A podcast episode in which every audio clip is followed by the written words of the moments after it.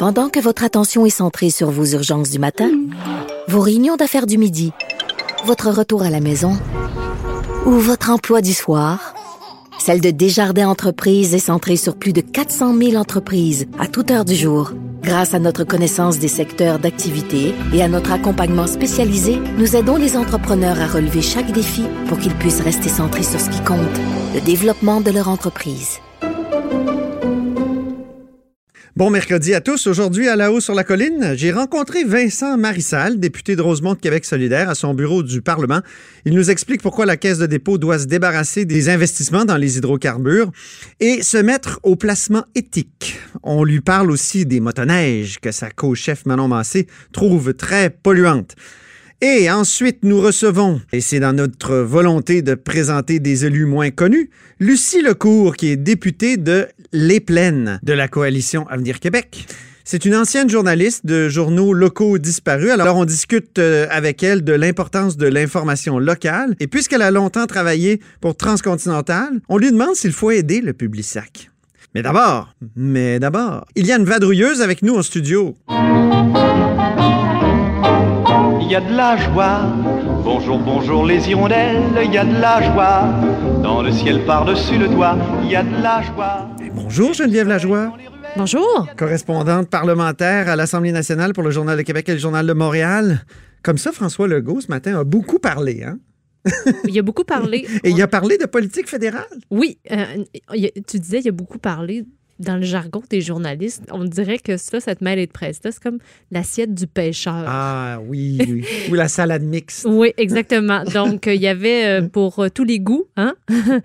sur tous les sujets. Il n'a pas répondu beaucoup pour chaque sujet, mais un peu, assez, une phrase en tout cas qui nous a très intéressés sur la politique fédérale, effectivement. Je lui ai demandé si un aspirant premier ministre du Canada, Peter McKay pour ne pas le nommer, devait absolument parler bien et le français et l'anglais. Et il a dit, il a répondu effectivement, un, aspirant premier ministre du Canada doit être bilingue. Ah, il doit être bilingue, OK. Il devrait être bilingue. Je vais reprendre ses mots exacts.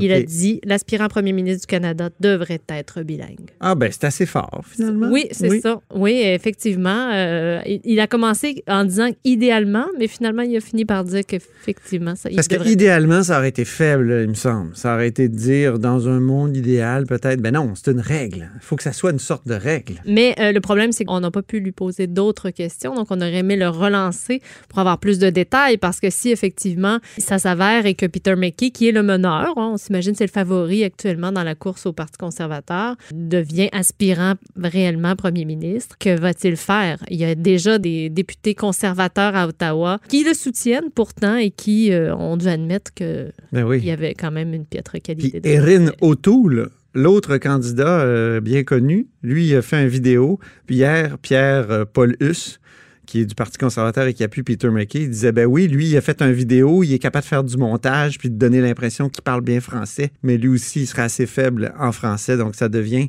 une espèce de, de, constante au Parti conservateur. Euh, Geneviève, on peut pas éviter le sujet religieux quand tu viens en studio. Évidemment, donc il a été question de la loi 21 ce matin au point de presse on est tenté de parler de religion. Oui, hein? oui, oui, oui, La loi 21 maintenant, on peut l'appeler comme ça. Pour ceux qui sauraient pas, hein, c'est la loi qui interdit le port de signes religieux chez les employés de l'État en position d'autorité et les enseignants. Euh, alors, euh, M. Legault s'est fait poser la question parce qu'aujourd'hui, c'est le triste troisième anniversaire de la tuerie de la mosquée de Québec. Oui. Alors, euh, aujourd'hui, on lui a posé la question d'abord s'il allait participer aux commémorations qui ont lieu ce soir. Bien sûr, M. Legault va y participer et il a dit qu'il ne s'attendait pas à être mal accueilli malgré des propos du président du Centre islamique M. de Ben Abdallah. Voilà, et qui a dit que la loi 21, finalement, ça avait des, des effets pervers pour les musulmans au Québec. Donc, ça les stigmatisait, en fait, mhm. si je résume sa pensée. Donc, M. Legault a dit que lui, sa compréhension de la loi, 21, la loi 21, au contraire, c'était que cette loi équilibrée, modérée, elle apaise les tensions et mhm. prévient les extrêmes et le racisme. Le débat est lancé, je dirais. Voilà. je pense que ça va être une belle, une belle commémoration ce soir. Tu nous révèles aussi ce matin que ma petite cousine, Paul Robitaille, s'est finalement branchée dans la course à la chefferie. Ça fait longtemps qu'elle réfléchit Voilà. Mais Et euh, finalement, elle a choisi le camp de... Dominique Anglade, Ben oui, la 13e, 13e députée. euh, même à- moi, ça m'a surpris. Pourquoi donc? Je n'élaborerai pas. Bon, ben, euh, en tout cas, ça lui a pris un petit peu plus de temps que certains.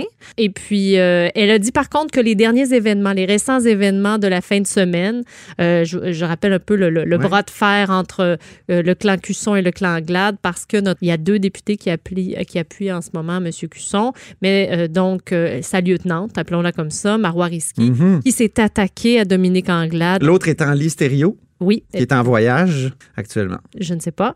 Mais euh, Marois Risky était là, en tout cas. Sous le soleil. Sur, sur la scène avec M. Cusson et a attaqué euh, de plein front euh, Dominique Anglade en disant que sur l'éthique, notamment sur le thème de l'éthique, que M. Cusson veut faire un thème central de sa campagne. là. Donc, euh, elle a attaqué Mme Anglade en disant que euh, elle, était dans le déni euh, en matière Mhm. Ça, ça a d'éthique. fâché Paul Robitaille. Oui, mais elle dit que c'est pas ça qui l'a qui l'a- l'a l'a convaincu de joindre le clan GAD, que sa était- décision était ouais, prise déjà. Elle m'a d'ailleurs confié que bon, c'était pris depuis quelques semaines, donc euh, visiblement quand tu l'as côtoyé dans le temps des fêtes, elle devait avoir pris sa décision. Oui. non, elle ne l'avait pas prise, Ah non, décision.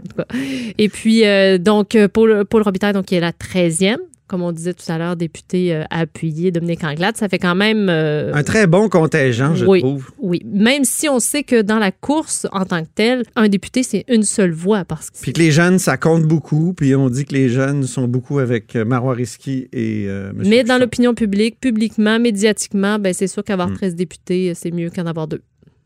Merci infiniment, Geneviève Lajoie, Plaisir. qui est correspondante au Journal de Québec et au Journal de Montréal, ici au Parlement. Vous êtes à l'écoute de là-haut sur la colline.